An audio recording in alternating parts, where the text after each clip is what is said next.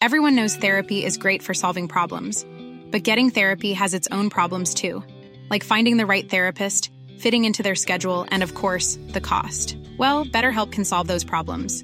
It's totally online and built around your schedule. It's surprisingly affordable too. Connect with a credentialed therapist by phone, video, or online chat, all from the comfort of your home. Visit betterhelp.com to learn more and save 10% on your first month. That's BetterHelp H E L P. Podcast, un lugar para tus oídos. Lituania, 1945. A finales de la guerra, atravesando un crudo invierno y sin alimentos, para algunos soldados no quedó más remedio que recurrir al canibalismo. La víctima, una pequeña de aproximadamente seis años, su nombre era Misha, tenía un hermano mayor.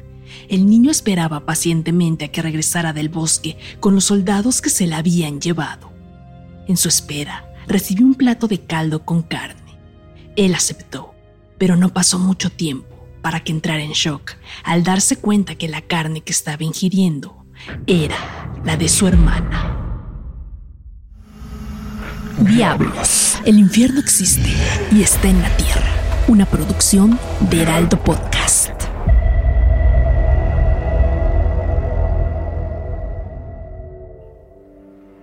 Después de vivir este terrible suceso y previamente haber perdido a sus padres en un bombardeo alemán, logró escapar de los soldados rusos.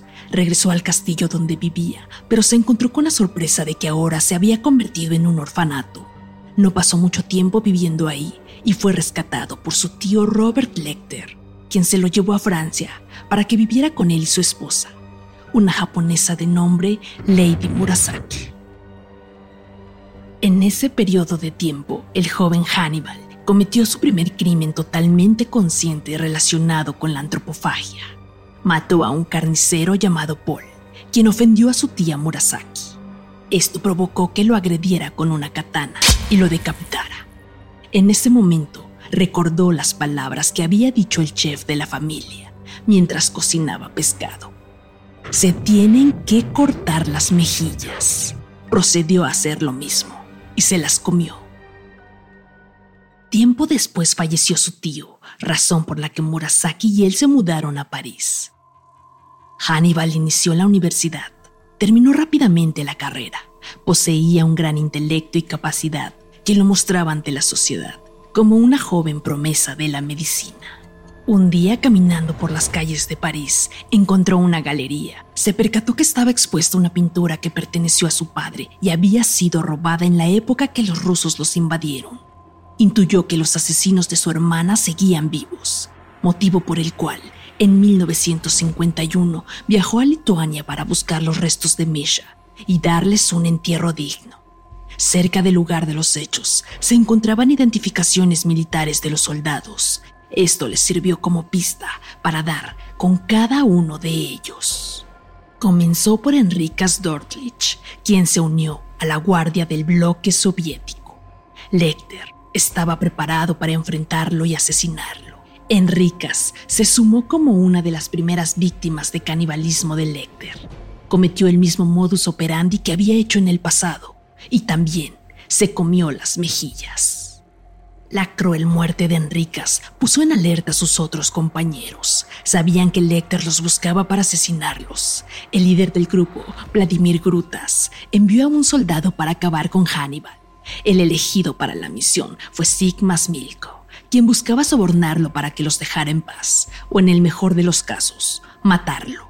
Pero eso no sucedió. Lecter lo hundió en formaldehído un gas extremadamente penetrante que en grandes cantidades es mortal. La perspicacia de Lecter lo guió hacia la persona que quería deshacerse de él. Llegó a la casa de Vladimir. Sin embargo, no contó con la misma suerte que tuvo en sus crímenes anteriores, y Vladimir fue auxiliado por un guardaespaldas que lo ayudó a escapar. La cacería no se detuvo. En esta ocasión, Grutas provocó a Hannibal secuestrando a su tía Murasaki. De esta manera iría tras él. En el enfrentamiento, Vladimir mencionó que Lecter quería matarlos para que nadie se enterara que él y los soldados se habían alimentado con los restos de su hermana. Esto lo enfureció aún más. Lleno de enojo y rencor, lo atacó. Procedió a destriparle para después marcar las iniciales de su hermana en el cuerpo de Vladimir. A pesar de vengarse por el asesinato de Misha, no se libró de la justicia desde el primer acto de canibalismo que cometió. Fue investigado por el detective Pascal Popil. Una vez que encontró algunas pruebas, lo detuvo para ser encarcelado. No pasó mucho tiempo en prisión, ya que las personas a las que había asesinado tenían relación con un grupo nazi. La sociedad lo vio más como un héroe al deshacerse de un grupo que era aborrecido. Además, no había pruebas suficientes que lo incriminaran. Haciendo uso de sus conocimientos en medicina, trató los cuerpos con precaución para no levantar sospechas. Al salir de la cárcel, su tía Murasaki lo visitó por última vez. Se dio cuenta en qué tipo de persona se estaba transformando, sobre todo porque presenció el asesinato contra Vladimir, de quien la rescató. Al salir de la cárcel, Hannibal consiguió un puesto como interno en la Universidad de Baltimore, Estados Unidos, donde se convirtió en un médico reconocido. Sin embargo, eso no lo detuvo a seguir cometiendo crímenes. En la década de los 70, atacó de nuevo y asesinó brutalmente a nueve personas. Otras tres quedaron malheridas. Uno de los sobrevivientes fue Mason Berger, paciente al que atendía, debido a que había sido encontrado culpable de violar a menores. Incluso abusó de su hermana Margot. El poder de manipulación de Lecter era tan grande que drogó a Berger. Lo convenció de cortarse la cara con un vidrio. Las partes del rostro se las dio a unos perros Doberman para que se las comieran. Además, hizo que ingiriera su propia nariz. Hannibal lo ahorcó con una cuerda y lo abandonó para que muriera, pero fue encontrado por algunas personas de esta manera, logró sobrevivir, pero quedó completamente desfigurado del rostro. Entre sus víctimas se encontraba un empleado del gobierno que lo visitó para realizar un censo. El trabajador se portó de manera grosera con él. Eso lo enfureció. Decidió matarlo para comerse su hígado acompañado de habas y vino tinto. A la lista se sumó un estudiante de la Universidad de Princeton, al que enterró en su jardín y en un intento de interrogatorio dio señales de haberlo preparado en una salsa con papas fritas. La última víctima mortal de aquella época fue un hombre llamado Benjamin Raspel. Pertenecía a una orquesta filarmónica. Era paciente de Lecter. Confesó que lo asesinó porque no tenía el suficiente talento musical y estaba harto de oír sus quejas en sus sesiones. Benjamin fue hallado en una iglesia con el corazón perforado, sin tímpanos ni páncreas. Las investigaciones realizadas apuntan que los restos de Benjamin fueron servidos en una cena organizada por Lecter para la junta de directores de la orquesta. En otra ocasión arremetió de nuevo, pero no logró su cometido. Se trató de Will Graham, detective que le seguía la pista por sus asesinatos. Mientras se encontraban en su consultorio para interrogarlo, lo agredió por detrás con un cuchillo de linóleo e intentó destriparlo, pero sobrevivió. Al poco tiempo, lo detuvieron y fue encarcelado librando la pena de muerte. Las autoridades dedujeron que era alguien mentalmente inestable. No tendría que sufrir la pena de muerte como castigo, pero así pasaría toda su vida cumpliendo una condena de nueve cadenas perpetuas en el centro psiquiátrico de Baltimore. A su ingreso, fue diagnosticado como psicópata y por sus antecedentes antropofágicos fue apodado Hannibal, el caníbal. En el centro psiquiátrico de Baltimore fue atendido por el doctor Frederick Chilton. Mientras permanecía encerrado fue sometido a diferentes estudios. Uno de ellos fue un electroencefalograma, donde se reveló que su cerebro tenía una forma distinta a la de los demás. Esto indicaba que no era un psicópata como se creía, sino un sociópata, una persona impulsiva que no piensa en las consecuencias de sus actos. Mientras estuvo recluido, era común que se burlara de los otros médicos que trataban de analizarlo. Tuvo una mala relación con el doctor Chilton, quien no soportaba que Hannibal subestimara su capacidad como psicólogo. Lecter conocía las evaluaciones médicas y era fácil para él dar respuestas que no lo evidenciaban como una persona peligrosa. Tras ocho años de encierro y sin importar que estuviera en el centro psiquiátrico, atacó de nuevo el 8 de julio de 1976. Presentó un malestar en el pecho. Lo llevaron a la enfermería mientras lo preparaban para realizarle un electrocardiograma. Se lanzó contra una enfermera, a quien le sacó un ojo, le dislocó la mandíbula y de manera grotesca le arrancó la lengua, dándole un gran mordisco para comérsela inmediatamente. Esto provocó que fuera tratado con extremo cuidado. Cuando era necesario sacarlo de su celda, lo llevaban con camisa de fuerza y bozal.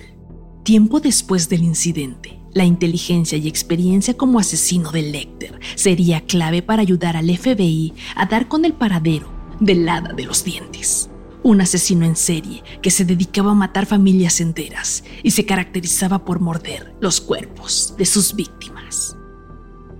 Lo sorprendente del caso fue que el agente que pidió ayuda era Will Graham, el mismo detective que fue agredido por Lecter años atrás. Hannibal colaboró en la investigación, pero su astucia fue mayor. Logró enviar mensajes en clave a el hada de los dientes para que matara al detective Graham y a su familia sin embargo, solo pudo desfigurarle un poco la cara y la familia logró sobrevivir. Hannibal es un personaje ficticio que pertenece a las novelas del escritor Thomas Harris, que dio origen a la saga de Hannibal Lecter y a una serie de televisión. Este personaje es uno de los caníbales más famosos de la pantalla grande. Para algunos, se convirtió en un símbolo de admiración, pues existen casos de asesinos que se han inspirado en esta tétrica figura para cometer los mismos actos de canibalismo. Al igual que él, ninguno se arrepiente de sus terribles actos, por lo que esta historia superó la ficción.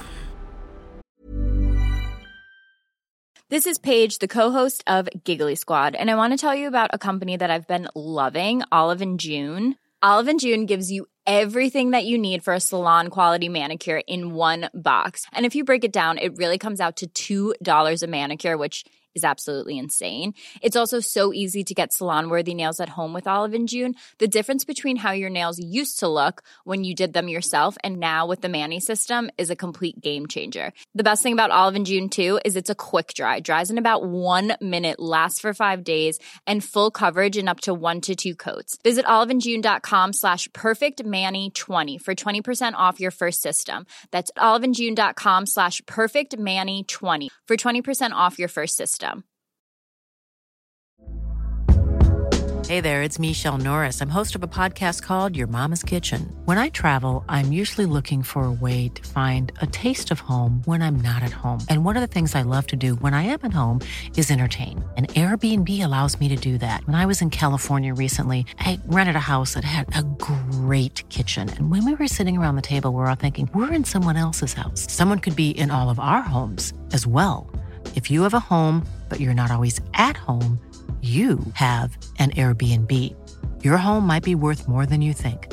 Find out how much at airbnb.com/slash host.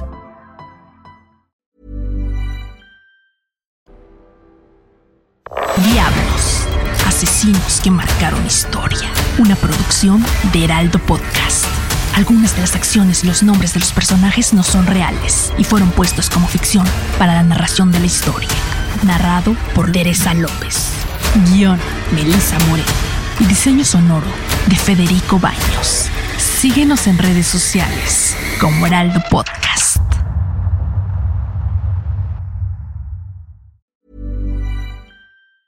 Planning for your next trip?